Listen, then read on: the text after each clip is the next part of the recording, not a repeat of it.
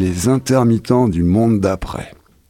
Enfin, soyons francs, comme nous l'ont rappelé nombre de gouvernements, parlons crûment, parlons cash, pas d'euphémisme, les inessentiels du monde d'après.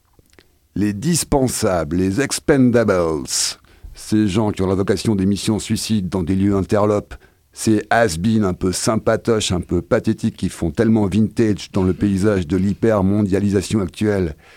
Comprenez par là l'art et ses bataillons d'artistes vivants. Chères auditrices, chers auditeurs, remarquons au passage que les gouvernements ont enfin fini par clairement lâcher que leur perception de l'existence en général et de la gestion de la population en particulier se limitait aux seules nécessités biologiques, la sustentation. Quoique, même là, il valait mieux avoir ses papiers en règle pour avoir droit à un cabas de bouffe si on était à sec de pognon.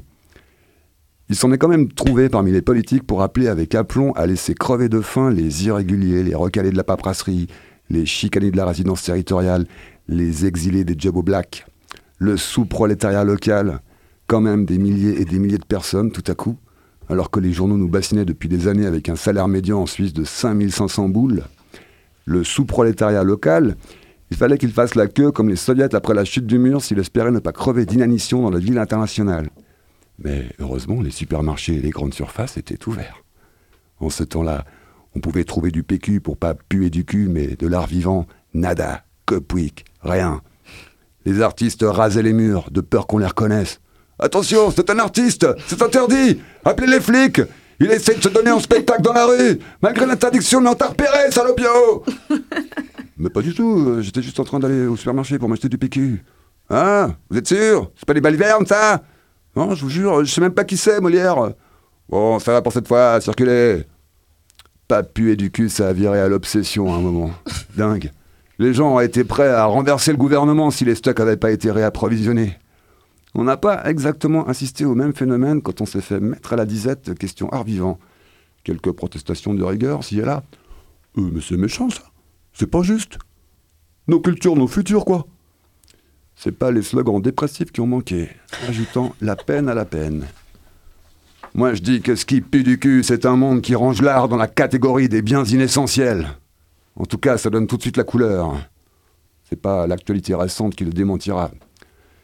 La pandémie, ça a aussi été le moment où on a vu surgir des injonctions de la part du pouvoir politique du genre Hé Mais réinventez-vous les artistes, c'est le moment c'est pas vous qui êtes constamment à vous vanter d'inventer la poudre et le fil à couper le beurre dans vos dossiers pour les subventionnaires, dans vos interviews, dans vos bords de scène avec le public. Eh ben allez, c'est le moment, vous avez l'occasion de le prouver en vrai maintenant. Hein. allez, allez, on se décarcasse, on se sort les pouces et on s'y met.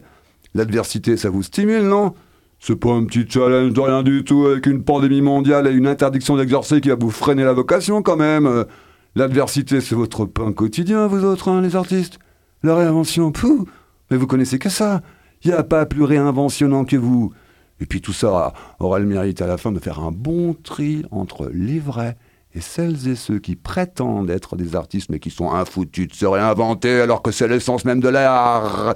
D'après ce que vous n'avez pas cessé tous de nous rabâcher pendant des décennies. Vous danciez, j'en suis fort aise. Eh bien, réinventez-vous maintenant. Euh, je sais pas, je pourrais faire un concert en streaming depuis chez moi. Euh, nous, on pourrait jouer notre pièce en streaming dans un Facebook Live. Euh, moi j'ai la même idée. Euh, moi aussi, moi aussi. Bah, moi je pourrais écrire mon journal de la pandémie au jour le jour et le publier en ligne. Franchement, je suis prêt à faire cet acte généreux et à donner de ma personne pour dire le monde, au prix de mon intimité, mais tant pis, hein, c'est trop hyper important. Franchement, quand j'ai entendu des trucs pareils, c'est triste à dire, mais à un moment, l'idée m'a traversé, après tout, que les gouvernements avaient peut-être eu raison. L'art, c'était vraiment devenu inessentiel.